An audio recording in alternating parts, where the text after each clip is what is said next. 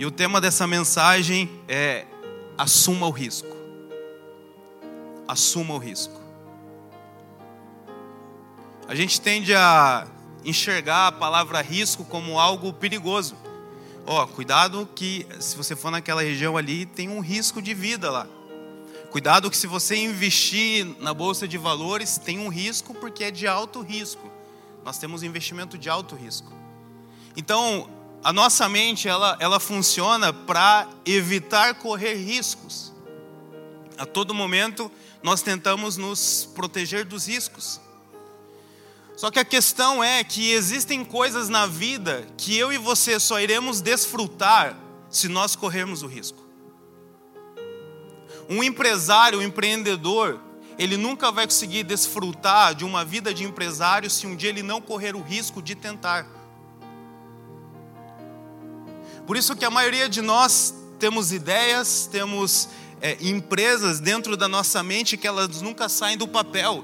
Não é porque você não é inteligente, não é porque você não tem capacidade, mas é porque você não tem coragem de tomar o risco. E uma pessoa que fez acontecer a diferença dela para nós é que ela teve coragem de tomar o risco. Quando nós falamos de investimento, você, se você vai abrir uma conta numa corretora, você vai ver que existem investimentos de baixo, de médio e de alto risco. E é óbvio que a, o nosso subconsciente ele, ele sempre quer um, um risco baixo, só que ao mesmo tempo a gente quer ganhar muito. Então por isso que a gente é presa fácil para a pirâmide. Porque a pirâmide, sempre o, nosso amigo piramideiro ele vai falar: não, isso aqui não tem risco. Mas dá para fazer 30% ao mês? É, sem risco, é. É o cenário perfeito. Ganhar muito com, sem risco, com risco baixo. Só que adivinha, é igual o Papai Noel verde, não existe. Nem o vermelho não existe, imagine o verde. Então, se nem 5 ao mês não existe, imagine 30. Só que existe como ganhar 30% ao mês? Lógico que existe. Existe como ganhar muito mais. Só que para isso você precisa correr o risco, para isso você precisa assumir o risco. E aí existe um autor que eu gosto muito de ler, se chama Daniel Kahneman. Ele é um psicólogo, mas ele ganhou um prêmio Nobel de, de Economia. Inclusive, o livro mais famoso dele é Rápido e Devagar, Duas Formas de Pensar, um excelente livro. E ele explica que, na verdade, o, o, o nosso cérebro, a nossa mente, é, quando a gente vai tomar decisões financeiras, é muito mais emocional do que racional. E a gente sempre vai procurar evitar correr o risco. A gente tem muito mais medo de perder dinheiro do que coragem para correr o risco para fazer dinheiro.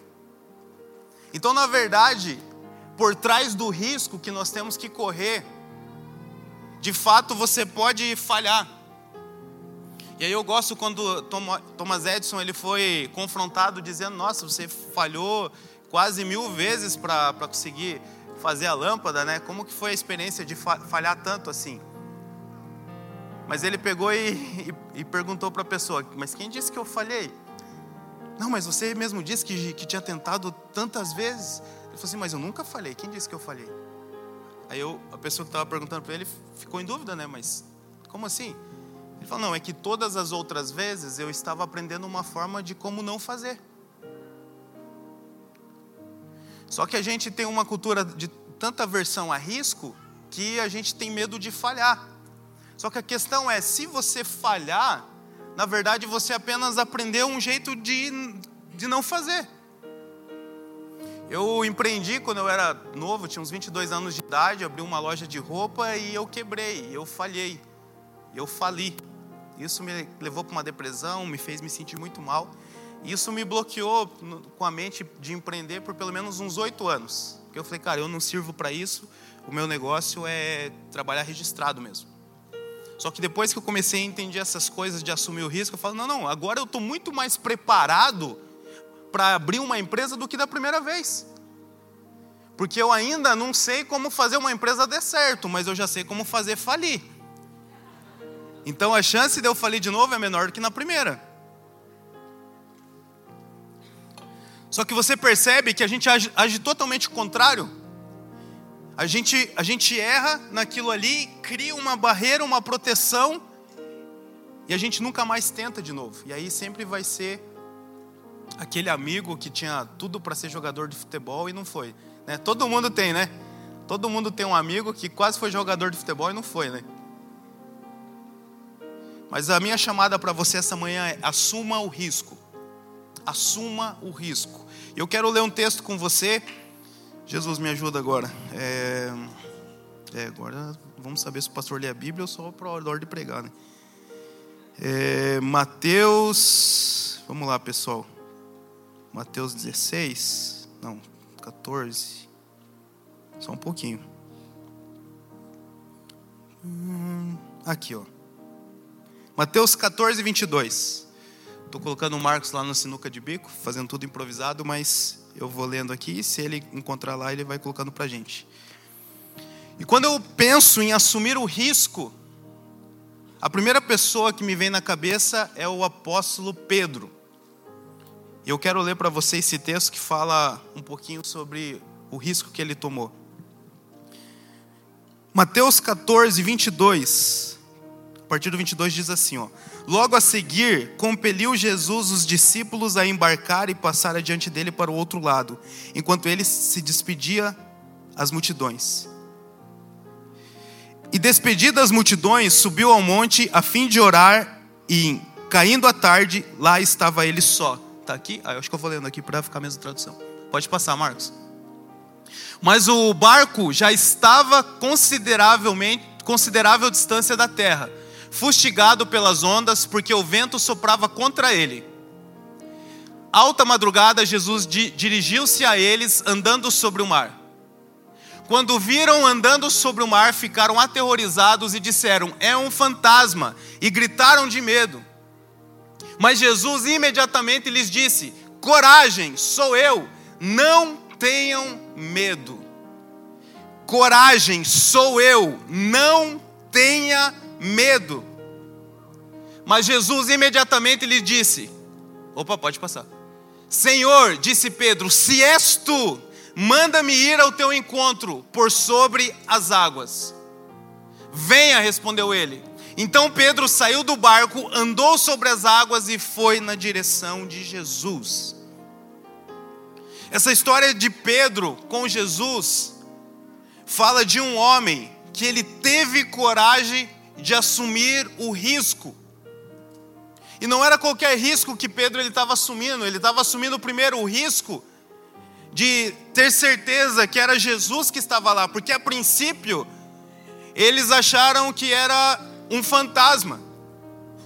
Então, a primeira dúvida ali que talvez tenha chegado no coração de Pedro é: será que é Jesus mesmo que está falando comigo? E talvez o medo que você tenha de assumir riscos que você sabe que precisa assumir é porque você ainda está em dúvida se é Jesus que está falando contigo. Então as pessoas ficam naquela, ah, mas será que é Deus que está falando comigo ou é coisa da minha cabeça? E aí, porque nós não conseguimos perceber que é Jesus que está falando, nós temos medo de assumir o risco. E segundo, Pedro, ele ficou com medo de assumir o risco, porque o, o, a geografia que ele estava inserido não era propícia para ele se deslocar até Jesus. Afinal, eles estavam dentro de um barco, ele vê alguém a uma certa distância, no meio do mar, ele fica em dúvida se é Jesus ou se não é. Ele decide crer que é Jesus, então, se é o Senhor, me chama para ir até você. Jesus chama ele. E agora, o segundo desafio para tomar o risco é ter a coragem de colocar o pé sobre as águas. E talvez você não está tomando o risco que você precisa porque você está com medo de colocar o pé sobre as águas. Porque talvez você está esperando as coisas estarem 100% prontas, do jeito que você acha que tem que ser para se movimentar. Mas isso não vai acontecer. Porque se você pisa num lugar que ele já está sólido, ele já está firme, você não precisa de fé para isso. Se eles, estivessem, se eles estivessem na terra e Jesus chamasse Pedro, Pedro não precisaria de fé para andar na terra. Mas porque justamente é impossível andar, andar sobre o mar, é que Pedro precisava de uma palavra vinda de Jesus. E talvez aquilo que você considera impossível na sua vida, a única coisa que falta para que você possa caminhar sobre ela é uma palavra de Jesus. E hoje Jesus está falando com você: assuma o risco. Assuma o risco. Coragem. Coragem não é você não sentir medo, coragem é você enfrentar o medo. Porque o medo, ele é um sentimento, e como um sentimento, como a maioria dos sentimentos, eles são inevitáveis. Você não consegue controlar, a hora que você menos percebe, você está com medo. Então não adianta você esperar não ter medo para se movimentar. Mas sim você crer que aquele que te chamou, aquele que falou, aquele que começou a boa obra, ele é fiel para cumprir. Então você não caminha sobre a, as águas, você caminha sobre a palavra que Jesus falou para você. E talvez a, a, a, mudança de cenário nessa mensagem hoje que o Espírito Santo falou assim: Helder, assuma o risco de pregar algo que você não escreveu. É por causa de você, não por causa de mim. Deus está falando com você. Você sabe o risco que você precisa assumir. Talvez seja um risco de você se entregar totalmente para Jesus e alguma coisa ainda está te prendendo, e você tem medo. Essa manhã o Espírito Santo está falando no teu coração, o teu coração foi aquecido pelos louvores, o teu coração está sendo aquecido pela palavra, algo está acontecendo dentro de você, dizendo: Filho meu, dai-me o teu coração, eu te quero por completo, não apenas uma parte de você, não apenas o seu corpo, eu quero o seu coração, eu quero a sua mente, mas talvez você tenha medo de correr o risco. Mas correr, correr o risco do quê? De perder as amizades Poxa, mas se eu levar essa vida com Deus e os meus amigos, assumo o risco. Porque os seus amigos, o dia que você estiver afundando nas águas, eles não vão conseguir te tirar de lá. Porque os teus amigos, quando você estiver com a cabeça deitada no travesseiro, com, com um sentimento de ansiedade, de depressão, você tenta dormir, o sono não vem, você fica pensando qual é a lógica da vida, para que acordar, para que trabalhar, quando bate aquela angústia, os teus amigos eles não podem fazer nada por você, mas Jesus, ele está pronto para tirar você desse lugar e dizer: "Filho, eu estou contigo". Talvez você precise assumir o risco de viver uma vida santa, pura, que talvez você está com medo porque você não quer perder seu namorado. O Espírito Santo falou no seu coração: você é pura, não deixa ninguém te tocar, você é minha, você é meu. Eu tenho um casamento para você. Eu tenho um ambiente glorioso onde você vai desfrutar de tudo aquilo que eu idealizei para o homem, mas você tem medo de correr o risco de perder a pessoa. Nossa, mas se eu fizer isso, ele não vai me querer mais. Então ele não te ama, ele só quer usar o seu corpo. Talvez você precisa assumir o risco de sair da CLT e de fato tentar aquilo que está queimando no teu coração. Toda segunda-feira dá a mesma tristeza de ir para o trabalho porque você não queria estar fazendo aquilo ali, você só está fazendo aquilo ali porque você precisa, mas existe algo queimando no teu coração. Vamos tentar aqui, ó, vamos tentar nessa área. Você é um bom artista, você é um bom empreendedor, você é um bom vendedor. Eu coloquei criatividade dentro de você. Você tem o coração certo para empreender, porque você não é governado pelo dinheiro. Só que aqui você fica limitado nos teus ganhos, mas isso que eu estou colocando no seu coração é porque eu quero abundar na sua vida, e se você aceitar tomar o risco, eu estou contigo. Eu estou contigo. Mas a pergunta que sempre fica na nossa cabeça quando a gente tem que assumir o risco é: e se dá errado? É a pergunta que estava na minha cabeça ali. Eu falei: Meu Deus, pai, deixa eu pregar minha mensagem ali. Está tão bonitinho os versículos, tudo certinho. Eu sei o começo, o meio, o fim. Por quê? Porque era o medo de dar errado. E se der, o que, que vai acontecer? O que, que é o pior que pode acontecer? É vocês saírem daqui e falarem assim: nossa, que horrível a mensagem hoje. Nossa, o Helder falou que foi o Espírito Santo, mas foi inimigo, porque foi tão ruim que. Essa semana eu vi uma frase que achei, um texto que eu achei muito legal. Eu fiquei bem reflexivo nele. Ele dizia assim: ó, até os 20 anos de idade, você fica preocupado com tudo que os outros falam sobre você. Você fica preocupado. O que estão falando de mim? Nossa, fulano falou de mim, sim, claro. Dos 20, não, minto, até os 30, estava escrito, até os 30 anos. Aí depois dos 30, você fala, ah, quer saber de uma coisa, cara? Eu vou viver minha vida, que se dane que os outros estão falando de mim, deixa para lá. Tô nem aí mais o que estão falando de mim. Aí você começa a viver de verdade, porque o maior nível de escravidão é você estar tá preso na opinião alheia. E aí depois dos 30, né, nós temos mais de 30, eles falam assim, ah, tá bom, né? Se eu pregar ruim lá, vão falar mal de mim, mas tá bom. Faz parte.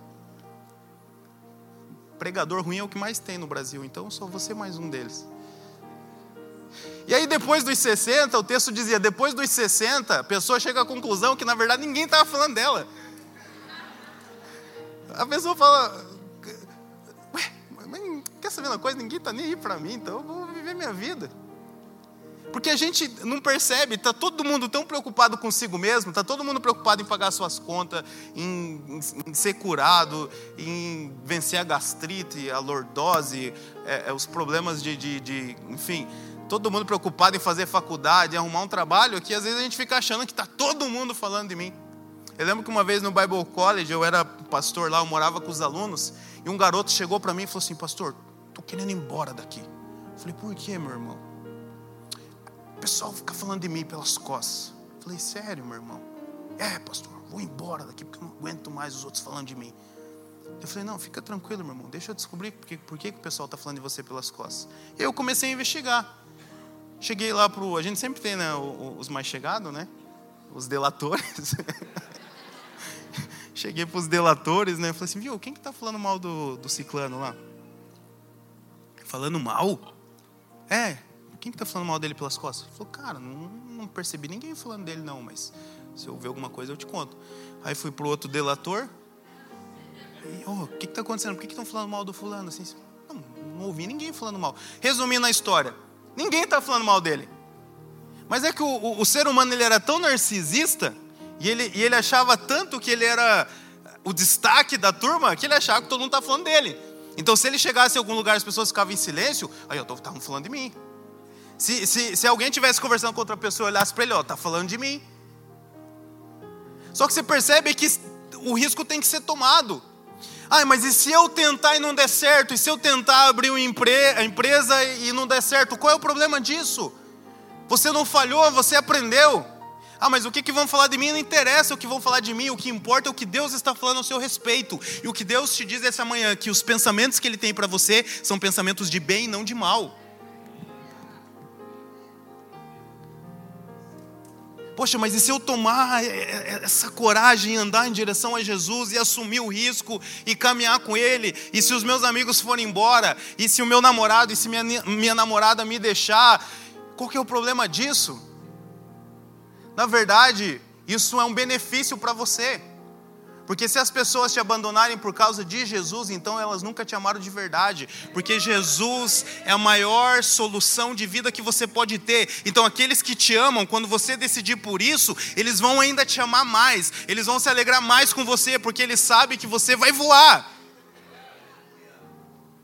Pensa igual, sabe quando a pessoa está meio revoltada na época do Facebook, no Instagram, não vi mais acontecer. Mas lembra na época do Facebook que a pessoa está meio revoltada, brigou com os amigos e tal. Aí ele colocava assim lá no, no Scrap. É Scrap do Facebook?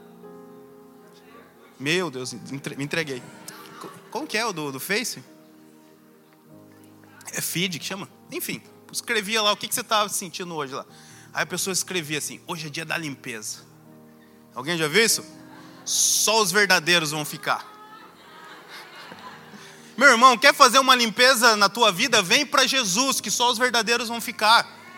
Assuma o risco, se movimente, caminhe, porque Ele está chamando. Ele está chamando, Ele está te convidando. Assuma o risco. Só que o problema é que quando a gente vai tentar alguma coisa, a gente vai se movimentar em alguma coisa, a gente sempre se pergunta, mas e se der errado? Mas hoje eu quero que você troque essa pergunta e quando você precisar dar um passo de fé, você vai se perguntar, e se der certo? Mude a pergunta. E se der certo?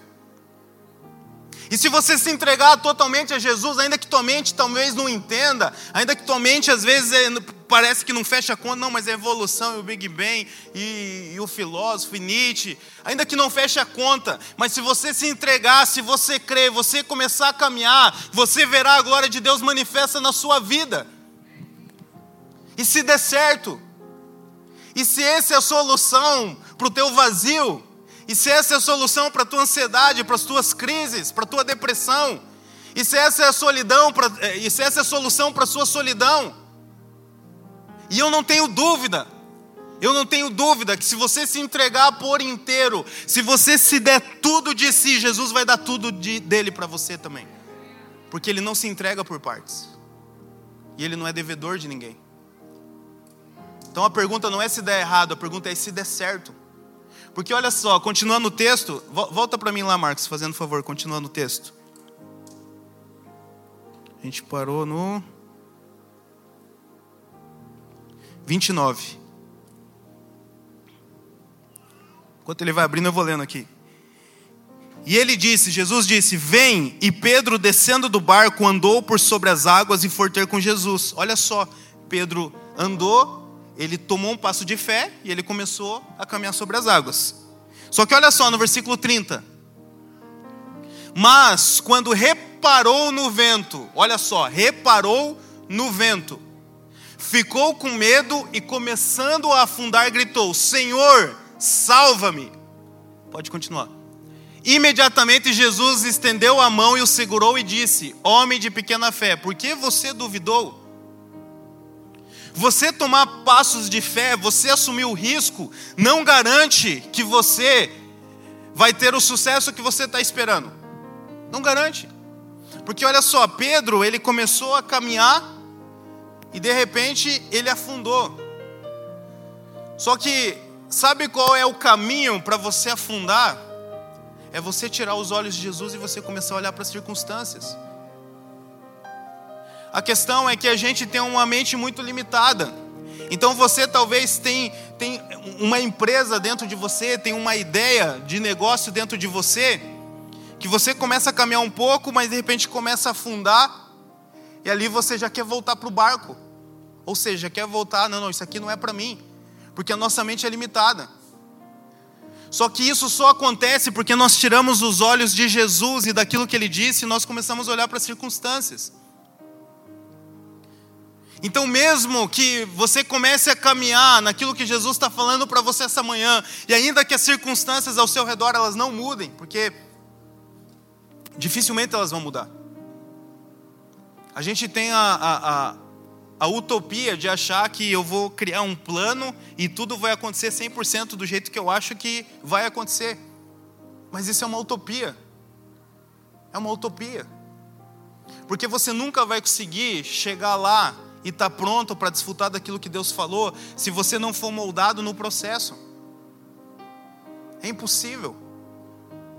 Todo mundo gosta de contar testemunho, mas ninguém gosta de viver testemunho.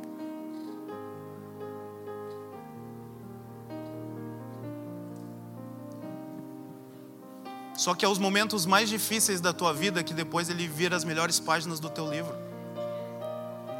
Quando você está lendo um livro e aquele livro ele chega num momento de tensão, onde o, o Aslan ele é morto. E de repente você olha e fala: Caramba, sério que mataram o Aslan? Nossa, mas daí qual que é a graça de ficar lendo esse livro gigante desse tamanho? Vocês estão comigo, né? Crônicas de Nárnia, ok? Só para. Eu, eu não assisto filme, eu não leio o conto, o único que eu leio é esse, se vocês não conhecerem, daí eu estou morto, gente. Me ajudem. Só que depois, quando você vê ele vivo de novo, e toda a força do leão, você fala: Uau! Olha só aquele momento, parecia que ele estava morto, mas ele voltou muito mais forte. E é isso que Deus fala sobre a sua vida: que os momentos mais difíceis, as noites mais angustiantes, os dias mais dolorosos, depois serão a melhor parte da sua história. É naquele momento que você está contando a sua história, que você está contando o seu testemunho, e as pessoas ficam aflitas, elas falam: Nossa, mas como que você sobreviveu? Você vai dizer graças a Deus, graças a Cristo Jesus, porque nele eu sou mais do que vencedor. E assim como ele ressuscitou ao terceiro dia, quando todos achavam que ele estava derrotado, certamente eu ressuscitei com ele. Eu estava morto, mas agora eu vivo. Eu estava doente e agora estou são. Eu estava sem sentido na vida e hoje eu acordo todos os dias como se fosse um domingo ensolarado de manhã para ir na INC, que eu sei que é o melhor dia da tua semana. Só que você precisa assumir o risco. Você precisa assumir o risco. Essa é a parte ordinária. Para todo extraordinário que Deus tem na sua vida, primeiro exige um ordinário seu. Deus, ele, eh, Jesus, ele não solidificou a água para que Pedro andasse. Deus, ele não fez um milagre antes de Pedro primeiro colocar o pé sobre a água. Deus, ele não abriu o mar vermelho até que Moisés disse para o povo marchar. E você não vai ter o campo tudo pronto para dar o primeiro passo. Por isso você continua parado. A única coisa que você precisa para você poder assumir o risco, para você poder caminhar em direção àquilo que você deseja no teu coração e que Deus está te falando, é de uma palavra. Essa é a métrica para você não errar. Se você pisar no mar, na água, sem uma palavra de Jesus, esquece. Você vai afundar. Porque Jesus não falou. Então tem muitas coisas que elas não funcionam na nossa vida porque Jesus não falou. E a pergunta que eu te faço é: o que Jesus está falando e o que ele não está falando no seu coração? O que você está fazendo que Jesus não falou? Se você está fazendo algo que Jesus não falou, ele não pode se comprometer em fazer dar certo. Ele não tem compromisso com isso. Agora, pode ter certeza que se Jesus está falando, por mais que pareça algo que é impossível, mas se ele está falando, pode ter certeza que ele vai cumprir.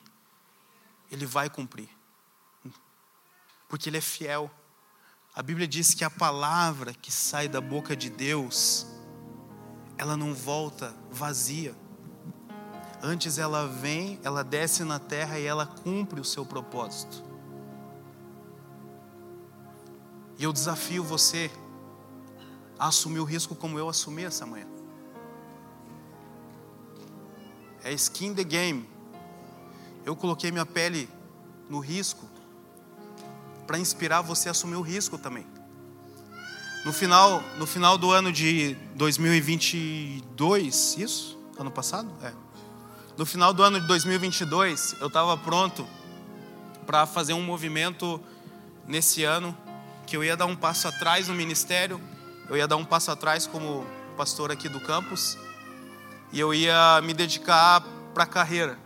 O, o Christopher ali que o Carl apresentou, ele ele estava me mentoreando na área de TI, de programação, e eu estava apaixonado por aquilo. Não sei se tem mais alguém que é da área aqui, mas rapaz, eu sou apaixonado pela tua profissão, porque é, eu gosto de tudo aquilo que me desafia cognitivamente. E a área de programação é lógica pura e você se sente desafiado a todo momento.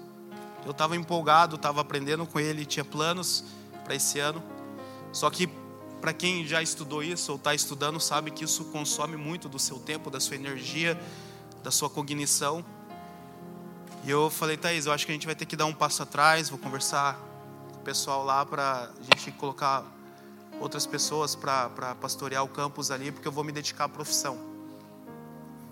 E, e um domingo despretensioso como esse, eu estava sentado no meu cantinho ali, e estava tocando um, um, um, louvor aqui, eu nem lembro qual era, eu só sei que eu estava de olhos fechados, que eu gosto de, de cantar de olhos fechados, porque aí eu consigo ver aquilo que com os olhos abertos eu só consigo enxergar. Eu, eu me conectado com Jesus e de repente o Espírito Santo falou de uma maneira audível para mim, dizendo que era para eu assumir o risco em 2023. E eu fazer o movimento oposto do que eu estava querendo fazer ao invés de eu dar uma segurada no ministério para focar na carreira, eu ia segurar a carreira para entrar ainda mais no ministério. E o que, que isso implica? Isso implica de um, um homem casado, com uma filha de dois anos, a esposa grávida, com aluguel para pagar, contas e tudo mais.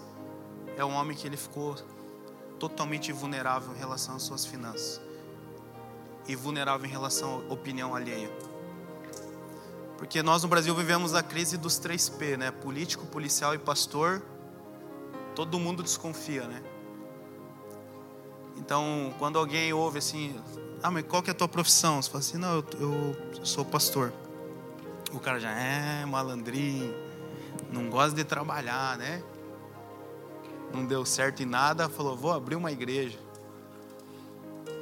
Eu precisei assumir o risco da reputação. Eu, eu trabalho desde os meus 12 anos de idade.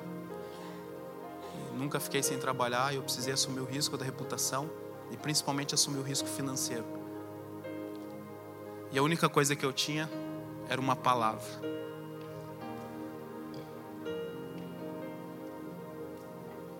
Era uma palavra.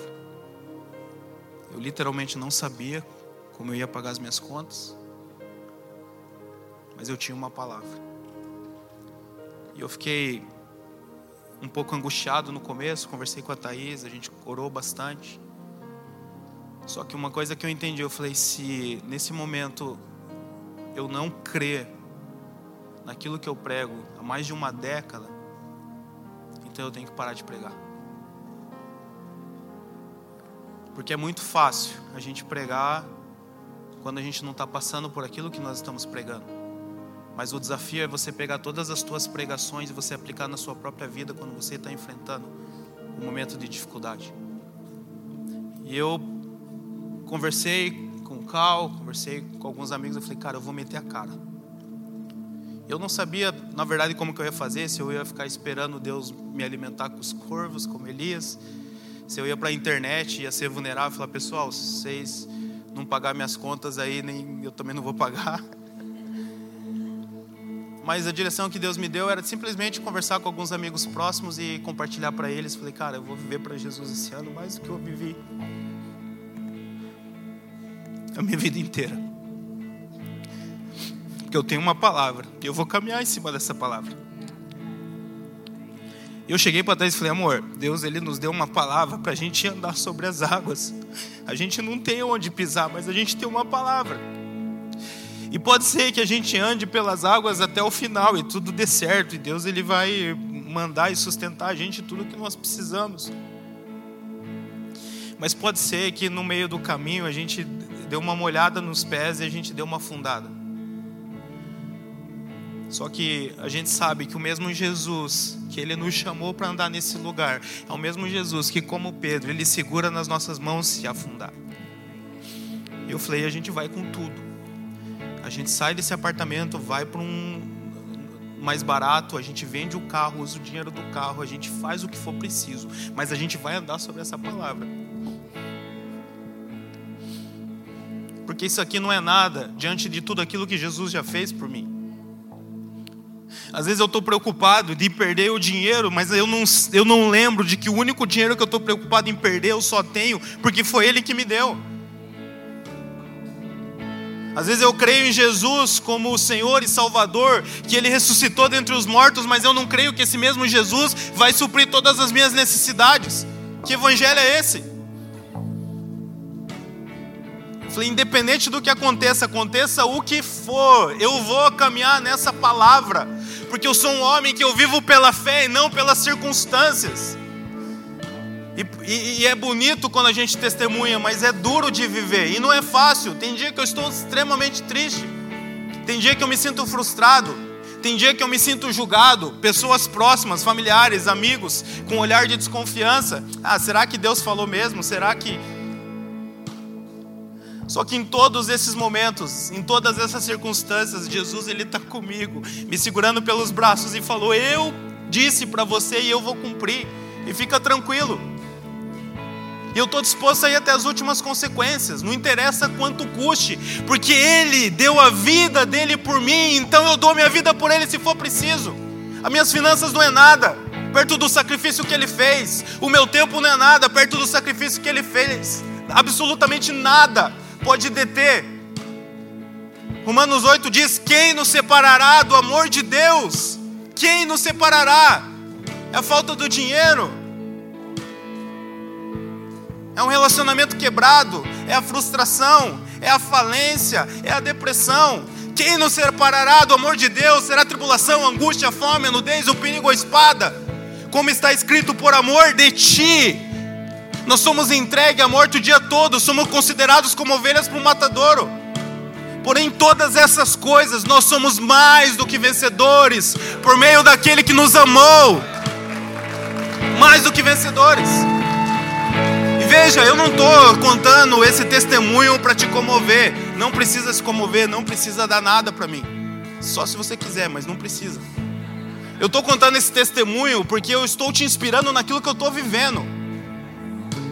Eu não estou sendo hipócrita aqui porque eu não conheço a tua vida, eu estou falando um monte de coisa impossível de viver. Isso aqui não é uma palavra utópica, isso aqui é uma palavra de Deus, que ela não volta vazia se você abrir o seu coração e deixar ela penetrar. É uma palavra viva e eficaz. O que você está esperando? O que te falta? Só falta coragem de assumir o risco. Assuma o risco. Corra o risco. Se você tem uma palavra, e se você não tem uma palavra, o Espírito Santo ele vai falar com você. Abra o teu coração. Comece a falar, Espírito Santo, me dá uma palavra, me dá uma direção, que caminho eu devo seguir? Como eu devo me comportar nas minhas relações humanas, nas minhas relações com o meu dinheiro? Se é uma palavra para mudar de cidade, para se movimentar de comunidade, de país, não importa. Mas abra o seu coração. E o mais interessante de tudo, que no final, mesmo você vivendo um milagre glorioso daquilo que Jesus vai fazer na tua vida, no final o protagonismo você entrega para Jesus. Não é sobre você viver uma história de superação e você conseguir se dar muito bem na família, ou nas finanças, ou no ministério, e aí você sair vendendo livro, arrasta para cima e mentoria. Mas é sobre as pessoas verem aquilo que Jesus fez na tua vida e você entregar toda a glória e honra ao nome dele. Aquilo que as pessoas têm pode até impressionar os outros. Se você vê um carro importado, você se impressiona. Se você vê uma casa incrível, você se impressiona. Só que aquilo que você passou e venceu é que inspira as pessoas. Então, entre querer impressionar e inspirar, escolha inspirar as pessoas. E para inspirar, você precisa assumir o risco. Esse texto aqui em Mateus, Mateus escreveu e ele destaca muito bem como Pedro teve a experiência de andar nas águas com Jesus. Só que esse mesmo texto você vai encontrar no livro de Marcos. Não sei se é no, é começo, não sei se é 4, 5, enfim. Depois você procura lá. Esse mesmo texto, essa mesma narrativa, você vai encontrar no livro de Marcos. Só que no livro de Marcos, ele não fala sobre Pedro ter andado sobre as águas. No livro de Marcos, ele simplesmente fala que Jesus ele saiu depois do barco e ele encontrou eles no meio da, do mar. Eles se assustaram e Jesus acalmou a tempestade, entrou no barco e eles foram embora. Tá, mas o que, que isso tem a ver? O livro de Marcos, ele foi escrito por um homem chamado João Marcos e a, a, a história diz que quem ditou, quem contou as histórias do livro para João Marcos foi o Pedro. Foi Pedro que narrava as histórias, porque João Marcos ele não era um dos discípulos. E olha só, Pedro ele poderia ter brilhado ainda mais no livro de Marcos, porque era ele contando a história daquilo que ele viveu. Ele poderia dizer então, rapaziada, Jesus chegou, apareceu no meio do mar e todo mundo no barco ficou com medo e falou: é um fantasma. Eu falei: que rapaziada, confia em mim. Isso aqui é Jesus, fica tranquilo que eu vou lá e ainda vou dar um high five nele. Sério, Pedro, sério, tô tranquilo. Vem comigo que não tem erro, vem comigo que você passa de ano. Vem comigo que minha sombra cura. E aí ele podia dizer, então eu fui caminhando pelas águas e veio tempestade e um monte de vento. Eu fiquei tranquilo, fiquei sossegado. Aí de repente eu falei assim, eu vou dar uma fundadinha aqui para o milagre ficar maior ainda e para a história ficar melhor. Aí ele falou, eu dei uma olhadinha para o lado assim, só para dar uma fundadinha, tirei os olhos de Jesus. E de repente ele veio, segurou na minha mão e é isso aí, Marcos, põe isso aí na história. Não, Pedro absolutamente não ditou nada disso. Pedro, ele automaticamente, quando ele vai contar a história, ele lembra: esse milagre que Jesus fez, ele é tão poderoso, mas tão poderoso que todo protagonismo tem que ser para ele. Jesus é digno desse protagonismo. Jesus precisa ser glorificado nessa história. Jesus precisa ser o autor principal nessa história. Então, quando você chegar lá, você alcançar aquilo que Jesus disse que você iria alcançar e viver aquilo que Jesus disse que você iria viver, você vai, você vai se lembrar que toda a glória e honra é para o nome dele, porque ele é o único digno do nosso louvor, adoração e devoção. Amém? Obrigado.